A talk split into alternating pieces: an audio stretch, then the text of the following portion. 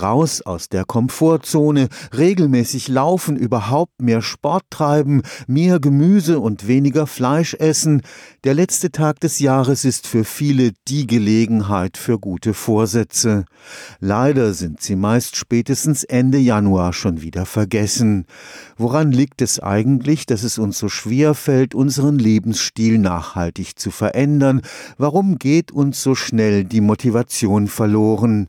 Mit diesen Fragen beschäftigt sich das vom Bundeswissenschaftsministerium geförderte Forschungsprojekt Smart Family am Karlsruher Institut für Technologie. Ein wichtiger Grund, warum wir unsere guten Vorsätze fürs neue Jahr so schnell aus den Augen verlieren, sie sind in der Regel viel zu wenig konkret. Letztendlich geht es darum, das Vorhaben in Teilziele zu unterlegen, dass es relativ greifbar ist. Nicht nur mehr Sport und mehr gesunde Ernährung, sondern mehr Sport heißt in dem Fall, wie viel Minuten sind es denn in der Woche? Also moderate Intensität, anstrengende Intensität. Diese Ziele werden festgelegt. Durch solche greifbaren Teilziele wird auch die Selbstwirksamkeit gestärkt, wenn diese Teilziele erreicht werden. Tobias Eckert gehört zum Team des Smart Family Projekts am Institut für Sport und Sportwissenschaft des KIT.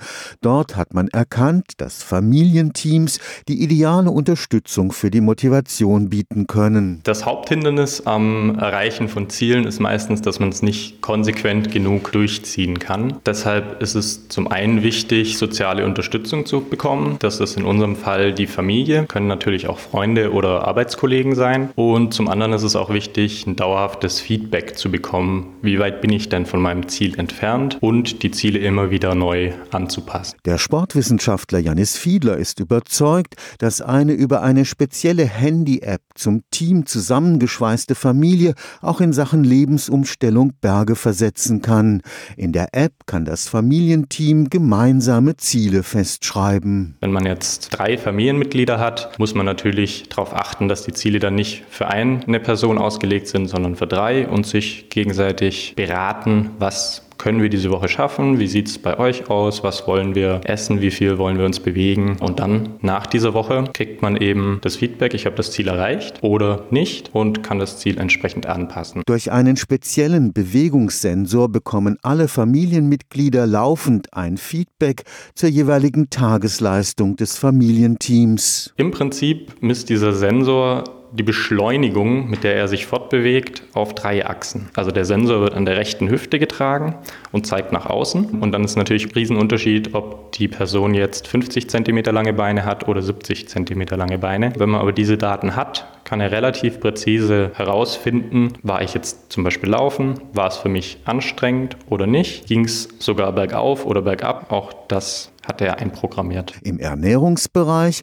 sollen möglichst viele Gemüse- und Obstmahlzeiten erreicht werden. Einfach weil alles andere sehr viel komplexer ist und es ist wissenschaftlich nachgewiesen, dass allein, wenn man mehr Obst und Gemüse isst, durch die ganzen Schutzstoffe, die da drin enthalten sind und die niedrige kalorische Dichte, man schon sehr viel für seine Gesundheit tut und es gleichzeitig aber von sehr vielen, gerade auch Jugendlichen, stark vernachlässigt wird. Am Ende des Projekts soll die Smart Family App interessierten Familien kostenlos zur Verfügung gestellt werden. Stefan Fuchs, Karlsruher Institut für Technologie.